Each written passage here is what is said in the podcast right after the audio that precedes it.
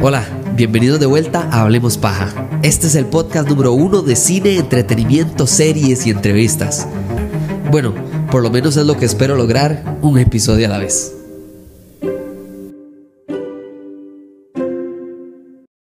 Para que sepan, de las 157 listas que yo tengo de cine, le ofrecí a Maynor que hablemos de comedia. Pero yo dije, qué aburrido hablar de cuáles son las mejores comedias o cuál comedia más divertida. No sé qué, no, no, Hablemos de algo más específico, porque primero entonces así reduce a tener las tres mejores películas. Bueno, vamos a ver si son tres o seis o cinco, cuántas vamos a, a elegir entre los dos, pero sí, las top tres películas que tienen un actor de comedia, pero que en realidad son drama. Y me gusta porque son películas que inesperadamente el actor de comedia más bien es el que sale a relucir. Hay un montón de opciones, por supuesto, porque todos los actores de, de comedia en algún momento tratan de ir a drama o algo más serio, tal vez no, no necesariamente comedia. Entonces todas aplicaban. Empecemos de abajo para arriba, porque por supuesto que la número uno va a ser la mejor. Minor, empecemos con, de su lado. ¿Cuál para usted, de todas las opciones que podría poner de comediantes haciendo drama, para usted la número tres de todas?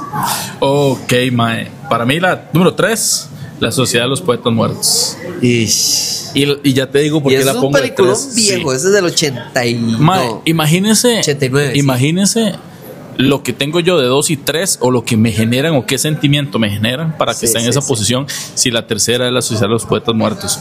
Wow, sí. Ma, es que, vamos a ver, esta película a mí me gusta mucho porque él llega a despertar, o sea, el personaje que hace Roy Williams llega a representar este, lo que es un verdadero maestro. Todos en algún momento hemos, nos hemos enamorado de alguna materia, no por la Por materia, sino por el profe, como nos da el delivery de la información, que pasa mucho en comedia también. Así es. Entonces, eso sí me gustó mucho, me gustó mucho cómo él trabaja eso, ma, y el final. que sí podemos hacer spoilers y Sí, sí, es sol- del 89 salió. Sí, pero nunca hace falta. Sí, sí, dale, dale, dale. Que al final el carajillo se mate. Sí, Mae, esa vara a mí sí me voló la jupa. Porque yo lo que pensé es, aquí ya terminó. Ok, bueno, para, para dar bases. A la hora de hacer escritura de guiones, ah, se utilizan generalmente 12 arquetipos. sí. En esos arquetipos está, eh, uno de ellos es la calle al héroe. No me voy a meter en escritura, ¿verdad? Pero, por ejemplo, eh, que es básicamente la manera en la que el héroe sale por la puerta pequeña, pero apoyado por todas las personas y se sabe que aunque no ganó, él tenía la razón. Correcto.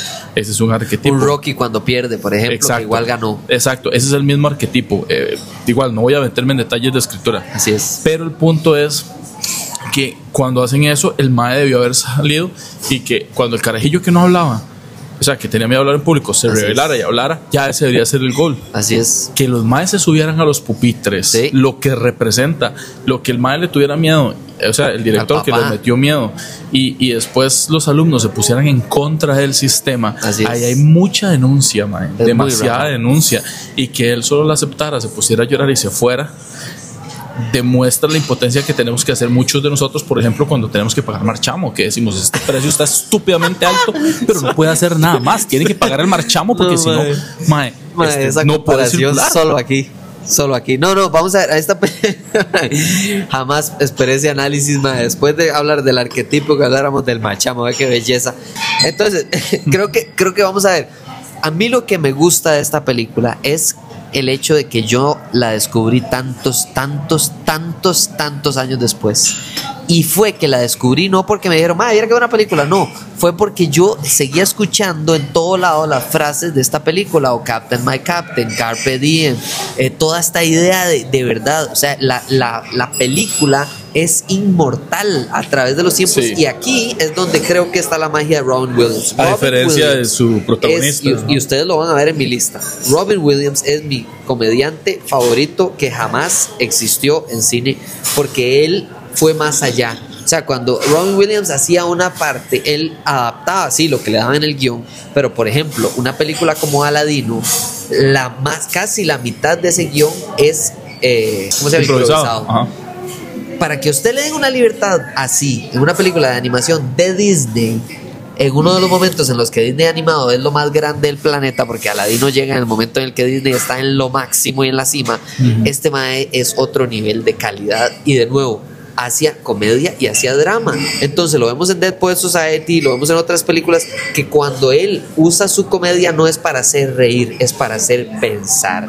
Y esto o sea, Dead Poets Society no está en mi top 3 porque claramente lo puso Minor en su top 3, pero es un peliculón completo y absoluto y, y- y estoy de acuerdo. con- Es que con hay, ella, hay porque- tantas varas que hacen de denuncia que, que es pu- stand-up puro. Por ejemplo, el hecho cuando están en la cueva y llega un mae con huilas. sí, A mí me encantan las mujeres. Yo amo las mujeres, me gustan las mujeres. Ok. Mae, mi novia, para mí, es la mujer más preciosa del mundo. Excelente. Y no hay otra huila más rica que ella en la. Pero si yo estoy, mae, no sé, jugando play, mae, con, en equipo contra otros maes, Sí. ¿para qué putas vas a llevar mujeres, aunque sea mi novia, a sentarnos ahí Así donde es. yo voy a estar puteando un asiático porque fijo lo va a hacer mejor que yo, mae? Así es. Entonces, pa- ¿para qué? Sí, Es- como es el espacio, el respeto al espacio. Exacto. Exacto. Ni siquiera si es exacto. mujer o si es, No. nada más este no es el espacio. Y va para ambas vías, mae. Por Sí, sí, ejemplo, sí. este, si, si mi novia va a salir con su grupo de amigas que van a chismear y la vara, mae, este, yo sé que ella está súper contenta de que yo la vaya a dejar a recoger y hasta ahí le dejar a las amigas, pero para que me voy a quedar yo tomando café ahí con ellas, güey. Sí. O sea, esa vara no, y ahí se evidencia por qué, porque mucha gente sí lo hace, porque hay personas, por lo general hombres, pero personas, mujeres también, que Sí. son tan vacíos que tienen que creerse que tienen un estatus o que valen por la persona con la que andan o porque tan fácil logran ligar con alguien o demás. Así es. Que- Y ahí hacen esa mofa, ma, y los demás Sí. están incómodos, pero también refleja al otro lado, que es cuando usted está incómodo, ¿qué hace al respecto? Nada, lo deja hacer, usted sigue con la vara, intenta ignorar la vara. Y eso también está mal. O sea, Sí. por ejemplo, eso es stand puro. E- e- Esos son chistes que se cuentan solos. ma. Sí, sí, sí, sí, sí.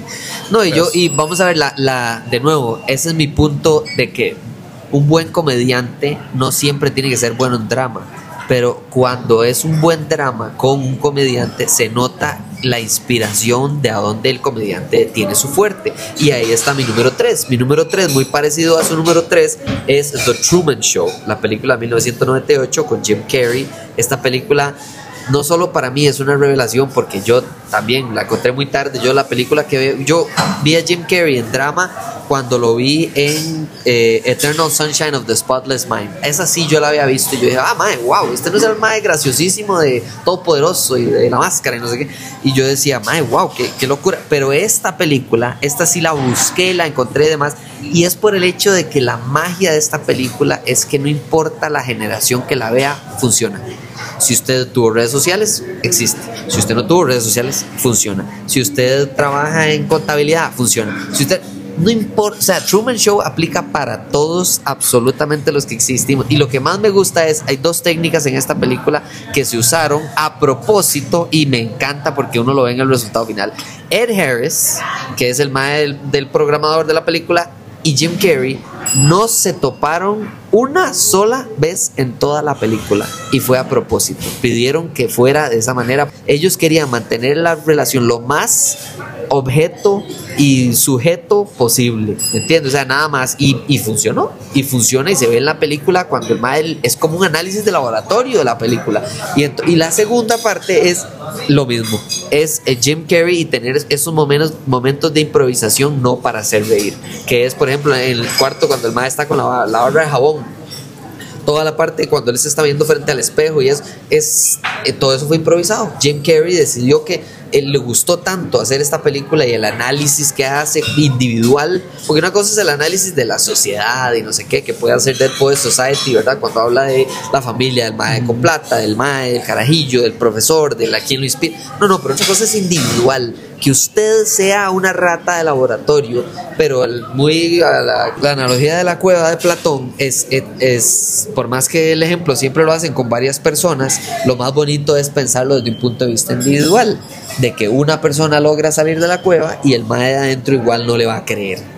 Porque tiene que salir más de uno para que yo le crea o lo que sea. Y entonces, e- esta película de Truman Show me gusta, es muy profunda, es muy, muy profunda, muy parecida a Dead Poets Society. Entonces, como usted disfrutó de Truman Show cuando la Ok, descubrió? cuando yo vi The Truman Show, por ejemplo, es una película que a mí me gusta porque no solo le funciona a cualquiera, como usted dijo, sino que funciona en cualquier época.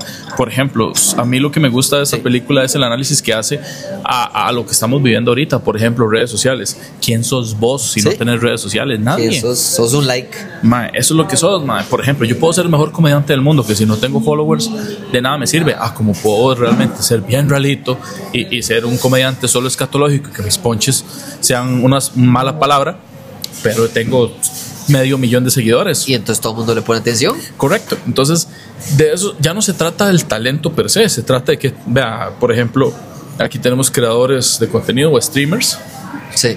que lo único es que de, son medio guapillos o tienen ojillos claros. y ya por eso soy famoso, a pesar de que lo- que hablo sea una mierda.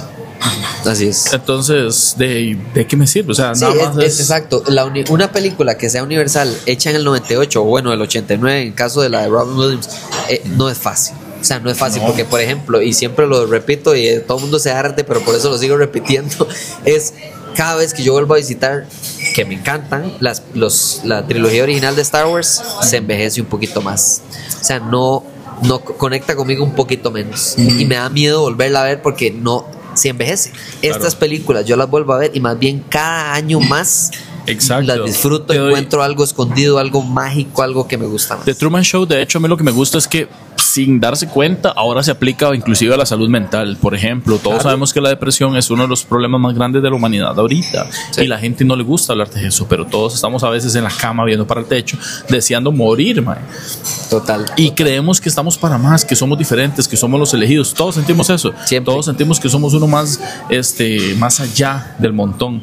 Y es lo que, que este Mae en The Truman Show siente hasta que el Mae logra salir de la cúpula en donde tiene el programa. Así es. Pero antes de eso, ¿cuántas trabas no le da la vida? ¿Cuántos personajes llegan y dicen, no, esta vara no es así, eh, vuelve a hacer lo mismo? ¿Cuántas personas en las que usted confía Sí. realmente solo están siendo actores para algo que les beneficie, ya sea un salario, ya sea lo que sea? Así es, esa así vara- es.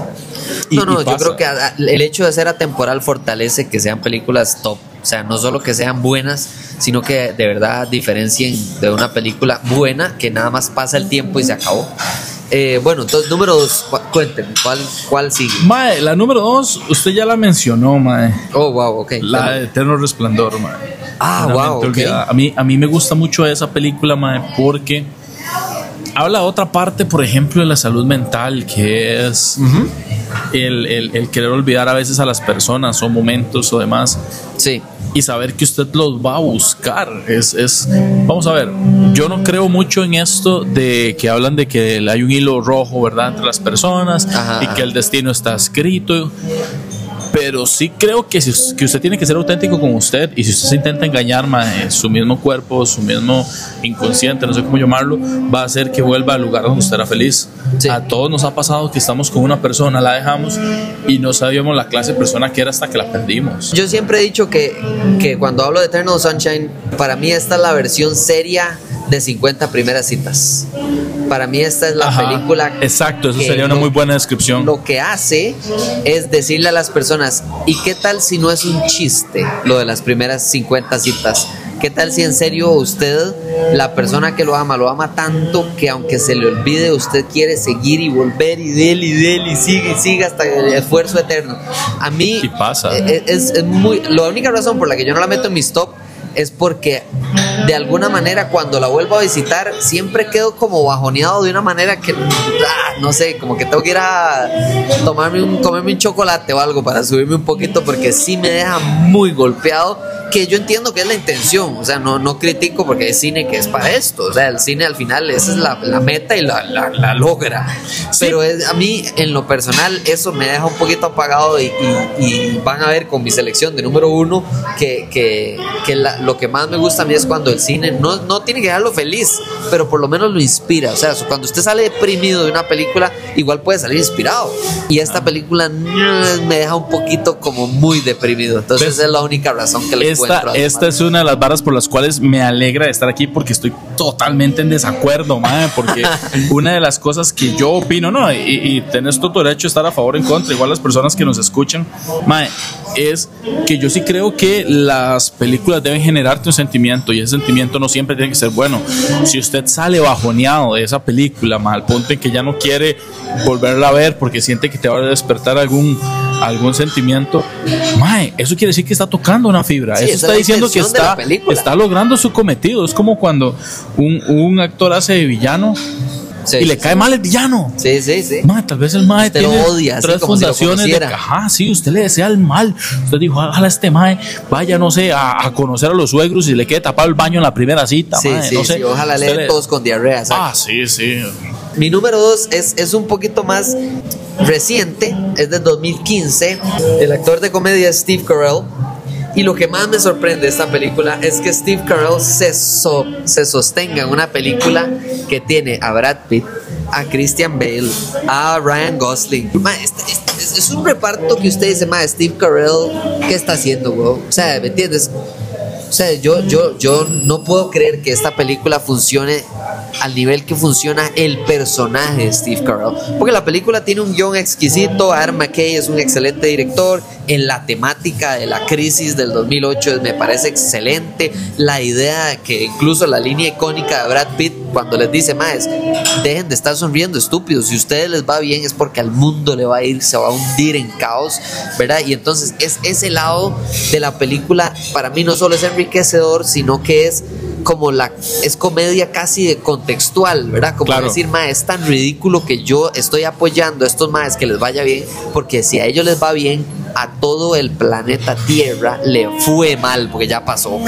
y entonces es la película me gusta porque incluso el análisis que todo el mundo se burla de la película, que dicen que es muy sexista y no sé qué, de, de Margot Robbie en una, en una tina con burbujas explicando Ajá. lo que es la economía y no sé qué, y varas bancarias, mae, me parece una herramienta súper válida. Claro. O sea, de repente usted no solo está poniendo atención, sino que está entendiendo terminología que usted normalmente no estaría atendiendo. Y la explicación después, con por ejemplo Jenga, de cómo funcionan los bonos de préstamos de Mae, esta película, yo me imagino, el guion debe ser más complejo que ciencia ficción, mae. o sea, porque los términos bancarios que tuvieron que explicar en cuestión de minutos es muy difícil. Y Y- Steve Carell lo hace hacia su entorno de una manera genial y al final la película termina en tragedia, pero Steve Carell es el único mae que tiene la conciencia de decir qué torta mae que Sí, hicimos. sí, pero por ejemplo, bueno, a nivel de, de escritura del guion, los maes no solamente no tuvieron que seguir una estructura, tuvieron que darle una estructura a algo que no la tenían, porque fue basada en hechos reales.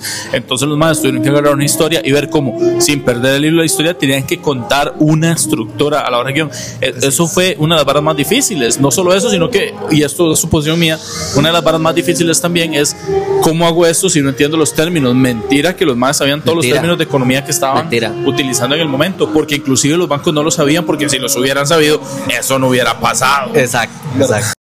Vea, una de las cosas que usted hablaba también de Margot Robbie, Mae, ¿cómo, y eso es una cosa que yo no entiendo, cómo la gente va a encontrar sexista que una mujer que sea, que se ve bien, es que no solo es que, uy, Mae, si es como se ve rica, se ve Sí, sí. saludable, huevón.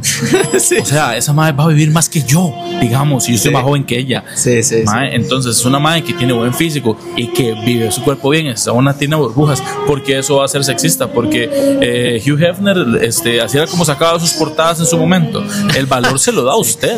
Es como la gente que cree que decirle a alguien negro es racista.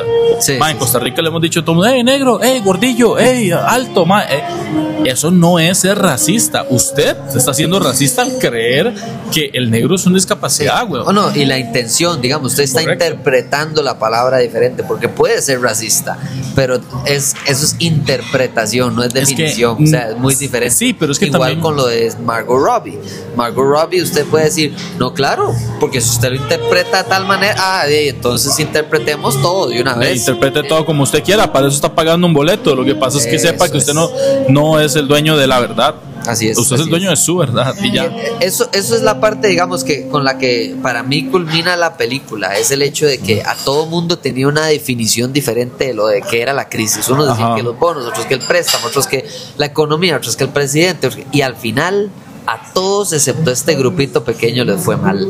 Sí. Ma, es, es, para mí, por eso la película es tan buena. Una lástima que mucha gente no la ha visto hoy en día, porque hice un sondeo rápido ahí Ajá. y todo el mundo me dijo, Mae, no.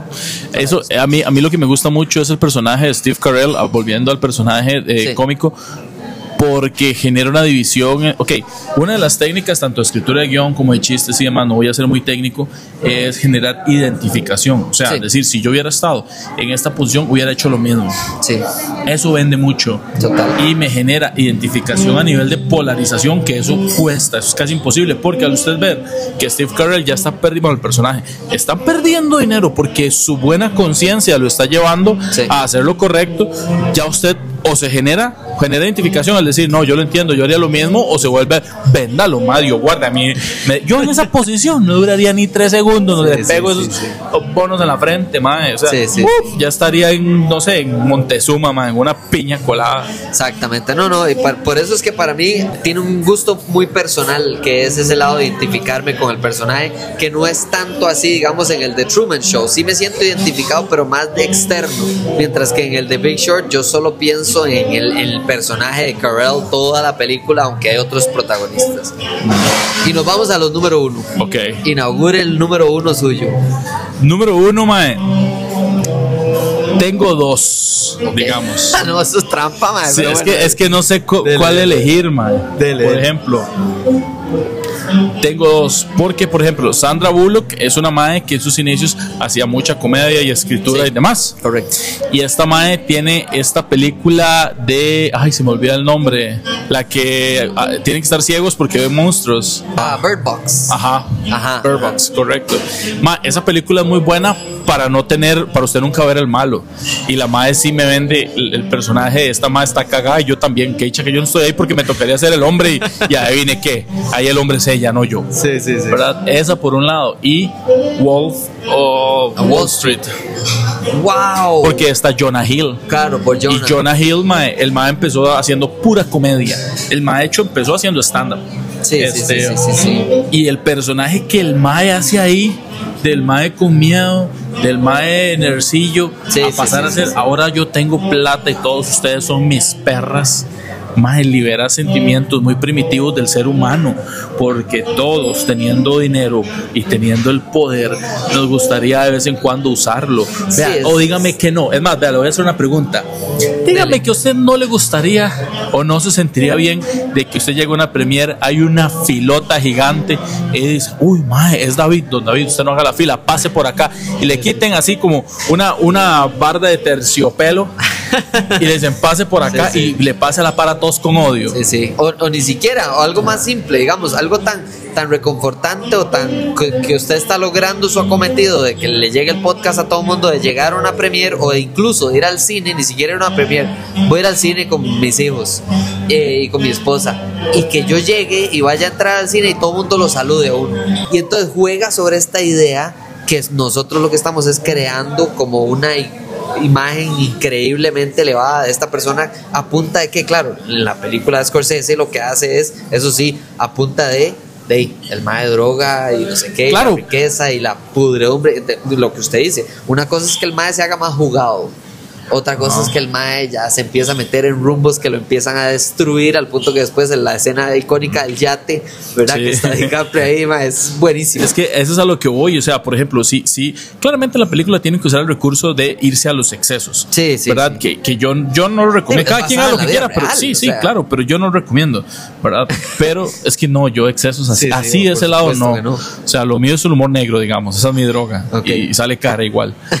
Entonces, ¿qué es lo que pasa? Que, por ejemplo, sí, claramente tienen que vender el recurso para identificar de que se descarriló. Sí. Pero claro, él hace muchas cosas. Él hace fiestas en la madrugada con sus amigos. de- dígame que usted no haría. Yo, yo eso. Que, que la gente me diga, mae, es que no, no puedo quedarme porque mañana hay que bretear. Le digo, tome, mae, ¿cuánto ganan? Tomen, renuncia a esa vara solo para Incluso seguir. yo creo que es la única película del mundo en el que a Margot Robbie le dan vuelta. Yo creo que en la- Sí. en la- y lo hacen creíble, porque las demás Exacto. películas no lo harían creíble. Pero es, para mí es de verdad que es una película de, de disfrute porque es larguísima y se siente súper corta. Sí. Me- Y esa es la calidad de, de Scorsese, Y te voy, a dar, te voy a dar un tip. Usted sabe cómo reconocer un actor de método a un actor que haga comedia, por ejemplo, por cómo reaccionan cuando improvisan. Es muy Ajá. conocido, por ejemplo, esta escena de Matthew McConaughey cuando él lo improvisa con lo de los golpes en el pecho con DiCaprio. Sí. todo el mundo sabe que es improvisar. Lo que la gente no sabe de eso es cómo él reacciona. Él lo primero que hace es volver a ver al director. Sí. Y eso no se hace. Usted sabe Claro. que, bueno, yo no sé si has estado en una filmación, pero yo que he estado, bueno, yo que he filmado varias cosas, usted nunca vuelve a ver al director hasta que no te digan corte. Sí. Y usted no deja de actuar hasta que digan, así sean 40 minutos de silencio muerto, Sí, usted no deja de solo se actuar hace cuando que está intencionado. Ajá. A ese mae, por ejemplo, lo ponen a, en un momento él no sabe qué hacer, entonces él vuelve al director, quita la mirada y vuelve a ver al mae, él vuelve a ver al mae como diciendo, y la cagué. Pero no escucha el corte, entonces él tiene que seguir y por eso es que improvisan. Sí, sí, sí. Si hubiera sido un comediante, él lo que hace es ponerle más ritmo, hacer lo que él hace y hacer algo un poquito mejor. ¿Por qué? Porque los comediantes tenemos este ego de hacer ponches. Usted va a una conversación con comediantes y alguien dice algo gracioso, vea, puta yo que el próximo comentario de otro comediante va a intentar hacer algo más gracioso. Sí, sí, para sí, que otro haga algo más gracioso Es hasta parte. que alguien reviente y eso es una competencia que se da como de egos a veces. Naturalmente. Ajá, no, no sé si sano o no, yo lo encuentro muy sano. Pero si hubiera sido un comediante, él llega a hacer eso y hace algo más. Te doy un ejemplo. Eh, en esta película, White Chicks, ¿Sí? está este muchacho que es muy gracioso y él es comediante que se llama Terry Cruz. Sí. Hay una escena donde ellos están, por ejemplo, en una discoteca, el mae se pone a bailar ¿Sí? sin camisa porque tiene una droga. Todo eso es improvisado el mae. Ah, Esa parte donde él baila es improvisado. sí, sí, genial. Entonces quedó Y se nota la diferencia, exacto. Yo creo que creo que cada actor o cada comediante tiene su como su técnica en improvisación y, y la creatividad es el nivel de creatividad es diferente de unos a otros. Por eso es que para mí el top siempre será Robin Williams porque el estilo de él de improvisación siempre se notaba. O sea, usted siempre usted ve una película de Robin Williams, usted ve, ah, esto iba en el guion, ah, esto Ajá. no iba. Esto es Robin Williams siendo Robin Williams. Ajá. Y usted ve entrevistas del Mae. Hay una entrevista unos meses antes de que incluso él muriera, Mae, que usted, el Mae está en su mejor momento de la vida y viviendo lo mejor y vuelto loco. Y es, y es- es eso que yo cuando pienso en mi top, mi número uno es Good Will Hunting. Para mí Good Will Hunting no solo es una de mis películas favoritas, sino que es una de mis historias favoritas. Porque la idea de Good Will Hunting no es la carga de grandeza de ser alguien muy inteligente. No es el hecho de superarse siendo pobre y llegar a ser rico. No, no, no, no. La película realmente se trata sobre un hombre que aprende a llorar. Eso es toda la película. Hay un montón de varas alrededor, sí, de dinero, de inteligencia, de, de la universidad, de MIT, de clasismo, de un montón de varas chivísimas. Claro. Pero la- el núcleo es un hombre que conecta con otro hombre por primera vez en su vida y se deja ir. Esa escena, De hecho, donde finalmente eh, llora y lo abraza, es- Esa escena, de hecho, ha sido parodiada en muchos otros lugares. En muchos Claro. otros- por ejemplo, recuerdo en Padre de Familia, cuando Ah, está Stewie con, con Brian y Brian le dice, Stewie, no es tu culpa. Y él, ya lo sé. Y le hace, Stewie, no es tu culpa. Le dice, eh, sí, ya lo sé. Stewie, pero en serio no es tu culpa. Y le hace, ya cállese. Y le dice, no, Stewie, no es tu culpa. Y el mal pone a llorar, tú no sabes. Stewie, no Se es tu culpa. Y lo agarra y lo abraza, ma, y se pone a llorar. Mae. Se me había olvidado, madre, qué dicha Ah. que me recuerdo. Qué buena es, madre, se me había olvidado. Es que hace mucho nuevo padre de familia. Cuando usted vio Good Will Hunting por primera vez, ¿lo pegó emocionalmente o más bien lo dejó como pensando nada más? Porque yo me acuerdo que yo la primera vez no lloré viendo esa escena. Es que ahí te voy a Más vos. yo estaba como tratando de pensar, hijo, como, o sea, está tratando de digerir todo lo que había en la escena y cómo pegar eso a la escena inicial de lo de la pintura, de la esposa y la... que vamos a ver, yo era, yo estaba en dos momentos diferentes de mi vida cuando la vi, ¿verdad? Eh, porque yo la he visto varias veces, pero recuerdo dos. Ajá. Por ejemplo, yo esa la vi cuando había salido, digamos, tenía unos años de haber salido, pero yo tenía unos 16 años, digamos. Ok. Entonces, cuando salió por ahí, bueno, la cosa, no recuerdo la edad exactamente, soy muy malo para las fechas, pero yo estaba todavía en una parte donde yo todavía estaba estudiando, yo andaba, el trámite más difícil, si yo quería dejar de ver a mi pareja, era llamarle y decirle ya no más, ese era el trámite más difícil. Durísimo, Ah, durísimo. sí. Pero nada de repartición de bienes. Y en lugar de contestar el, el suegro, uy, Ah, man. sí. Porque con él le dejaba el recado. Sí, ahí, ahí quedó el mensaje que Ah, ahí. sí. Entonces ese era el momento más difícil, digamos. O sea, el problema más grande que yo tenía, o el colerón más grande que yo tenía en ese momento era que estaba viendo Dragon Ball el viernes y el lunes se reseteó a la, a la saga de Saditz y tenía Qué que pelear con Majin Buu. Esos eran mis problemas, digamos. Sí, sí, sí. Entonces yo vi la película y yo es como, ok, madre, pero si yo tengo que conectar con Solo la... la vio como lenta, nada más. Sí, o sea, Mala no, pero lenta. el trámite, digamos, el- el- el- la situación más engorrosa que yo había estado era con la- lidiar con la muerte de mi abuela, digamos. Ok. Entonces, pues cuando usted habla de que se le murió un ser querido con respecto a todo lo que él vive, que es agresiones de los tatas y demás, pues yo sí conecté, pero yo, o sea, la entendí, pero no me generó esa identificación. Ok, ok, Ahora, la segunda vez que la vi fue hace como en pandemia, no sé en qué momento de pandemia. ok. Yo ya había ido a psicólogos, yo ya tenía sí, pasado ya, por ya. mis terapias. Pasó había- la vida. Había pasado, sí, había perdonado a las personas que tenía que perdonar, pero no olvido. Y llegó a ver esa película. Uf. Ay, man. No, es un atropello. Esa vara es un golpazo, man. Claro, entonces. No, y, y hay muchas películas que eh, creo que revisitarlas tiene mucho que ver con análisis. Hay películas que son entretenimiento, ¿verdad? Que usted dice, madre, qué bueno pasarla bien, voy a tirarme esta comedia o esta película de acción o lo que sea. Y hay películas que son para meditar, pensar, reconsiderar, inspirar, lo que sea. Esta es una de esas películas. Además, yo creo que las que hemos hablado, las seis son de ese tipo de películas. O sea, aquí no hay de esas películas de entretenimiento que usted, bueno, tal vez las que hablamos de mofa, ¿verdad? Que es scary movies y Ajá, esas que ajá. de, no, no es como se va a poner a pensar. Pero ese lado creo que del cine es muy interesante porque es más de lo que está tratando de hacer la película. ¿Verdad? Hay comediantes, ahora estábamos hablando antes de grabar, hay comediantes como George Carlin que lo que hacen ustedes es ponerlo a pensar. Claro. Y hay comediantes que nada más lo van a poner a usted a reír y lo van a agarrar y van a decirle una frase corta a un Jimmy Carr que estamos hablando. Él no lo va a hacer usted meditar sobre su vida porque son chistes cortos, directos, crudos, eh, oscuros, ¿verdad? Pero no significa que una sea superior a la otra y es lo que me Exacto. gusta porque cuando usted ve a esos actores de comedia en drama, no significa que, ah, como es mejor actor de drama, es mejor actor. No, no, no, es diferente lo que está haciendo en drama en comedia. Pero sí, como para cerrar, no sé, eh, digamos, tal vez hablar un poquito de eso, nada más, de que drama y comedia no significa que drama sea superior a comedia, nada más que es difícil la transferencia de una a otra. Sí, vamos a ver. Este, hay un estigma aquí que nadie lo dice y yo sí lo voy a decir. Y créame que esto, si lo escucha la gente incorrecta, se van a enojar. No, y esto es cierto. Los actores de drama de Costa Rica o, o de dramaturgia en general odian a los que hacen comedia. Pero en serio, o sea, de que yo me he presentado en teatros y demás, y la gente que trabaja en los teatros son los mismos actores que hacen drama. Y a uno lo ven con desprecio. Así que ojalá pudiera escupirte la cara si no fuera porque me estás alquilando el teatro Ok, pasa. Cuando uno llega, los conoce, ellos empiezan a reír y dicen, estuvo gracioso. Eso me enoja, oh, wow. porque no me gusta, Ok. pero no puedo evitar reírme. Entonces, y eso es como un, ok, sí, su cuerpo está haciendo lo que yo quiero que haga, no lo que usted diga. Sí, sí, y sí, eso es un poder muy rico. Entonces, la gente, por lo general, los actores de drama en Costa Rica no les gusta a los comediantes para nada, lo- los vomitan. No entiendo por qué, mae. Porque, vamos a ver, hay una transición muy difícil en lo que es comedia a lo que es drama Sí. porque son sentimientos opuestos, pero eso no quiere decir que no dejen de pasar. Si usted pone su mano 10 minutos sobre un hielo Sí. sin ninguna protección, te vas a quemar. Lo mismo si lo haces sobre el fuego. ok. Dos maneras claros. diferentes, pero van a lo mismo. Entonces, yo sí le recomiendo a las personas que son tan estrictas en ese, en ese ámbito que lo dejen ir.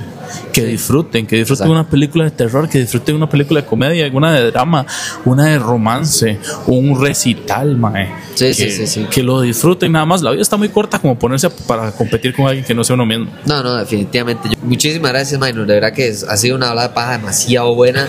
Eh, hemos hablado de todo, no solo de las top, sino de cine y de comedia en general, pero, pero lo que me llevo creo que sí es, sí es el hecho de disfrutar, especialmente en comedia y cine, por fuera de los estereotipos, ¿verdad? Porque ahora es muy fácil, eh, hablando en redes sociales, ¿verdad? Y todo ocupa nada más un hashtag. O sea, si, si es de Marvel, eh, yo odio todas las de superhéroes.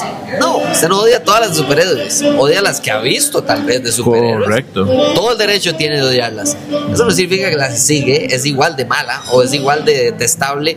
eh, y a- igual para los dos lados. Ah, no, es que yo terror no te sirve. Terror no te sirve. Terror hay. ¿Usted sabe cuántos terror tipos subgéneros hay? O sea, Ajá. entonces eso es lo que me gusta. Y de nuevo, en cuanto a comedia también, más bien, Minor, eh, de, para despedirnos de todo el mundo, me gustaría que los invite a, escuchar de sus proyectos, contarle a la gente tal vez un poco de, a dónde lo pueden ver, dónde lo pueden buscar, ¿verdad? Eventos a donde lo puedan seguir, etcétera. Claro, muchas gracias. Bueno, primero que nada, este, muy honrado de estar acá, ¿verdad? De ser invitado. Como te digo, eh, me encanta la idea de que en varias ocasiones te pudo haber dicho, David, man, no, no estoy de acuerdo. nadie lo ha hecho, al menos de los que yo he escuchado, nadie lo ha hecho. Y eso está muy bien, de eso se trata. Imagínate qué aburrido que todos estuviéramos de acuerdo. Sería bro. aburridísimo. Entonces todas las películas de Adam Sandler son buenas, ¿verdad? Entonces, este, Ok, es ok. muy, muy contento de estar acá. Yo ahorita, fíjate que estoy dándome un break. Yo ahorita tengo una función Ok. el 22 de diciembre en Teatro Heredia junto a Gringotico y a Jorge Chavalazo López. ¿Verdad? Pero después de ahí estoy casi que en shows privados y demás porque estoy escribiendo nuevo material para el especial de comedia que voy a sacar otro año que espero, ¿verdad? Que estés ahí, ya estás cordialmente invitado. Buenísimo. Este, que va a ser en marzo. La fecha y el lugar estoy por confirmar, pero sí va a ser en marzo. Entonces, Buenísimo. ahorita lo que estoy es más que nada escribiendo nuevo material, probando, grabando comerciales, grabando cortos, yendo a otros países que, por ejemplo, me contratan. Entonces, eh, son shows, digamos, un poco más rentables porque de ya les cobro eh, todo más los viáticos. Entonces, con eso es que estoy ahorita, por ejemplo, trabajando. Y ahorita, próximas fechas o próximos países es en Panamá y México. Ok, sí, buenísimo. Igual para este año está apenas para las épocas de Navidad. Ah, sí. Para el otro año ya estamos entrados y ahí van a haber más anuncios. De nuevo, muchísimas gracias. Creo que la pasamos demasiado bien. Este episodio del podcast es patrocinado por Cafetería La Filarmónica de Costa Rica. Van a disculpar, van a disculpar que de fondo probablemente se escucha un poco de ruido, pero ahí, man, así, es, así es la vida. No, lo que usted no sabe es que yo lo contraté para que yo me escuche así más caché. ¿O acaso me vayan a decir los escuchas que no sienten como que soy más sexy al hablar. O Sí, claro. Tal vez tengo un poco más de razón en mis argumentos con esta música de fondo. Sí, sí, le dicen el Margot Robbie, hombre. Excelente, Ajá. excelente. Muchas gracias. No, de verdad, muchas gracias a todo el mundo por escuchar esto. Si están escuchando este episodio, probablemente ya pasó la rifa navideña. Ojalá que se lo hayan ganado o hayan participado. Estoy demasiado feliz por eso. Se vienen más premiers y entrevistas, que por cierto, se vienen dos días más o menos. Se viene el próximo entrevistado. Entonces, Gracias a todo mundo por estar apoyando y escribiendo arroba hablemos paja CR. Y ya saben, nos hablamos en la próxima. Chao.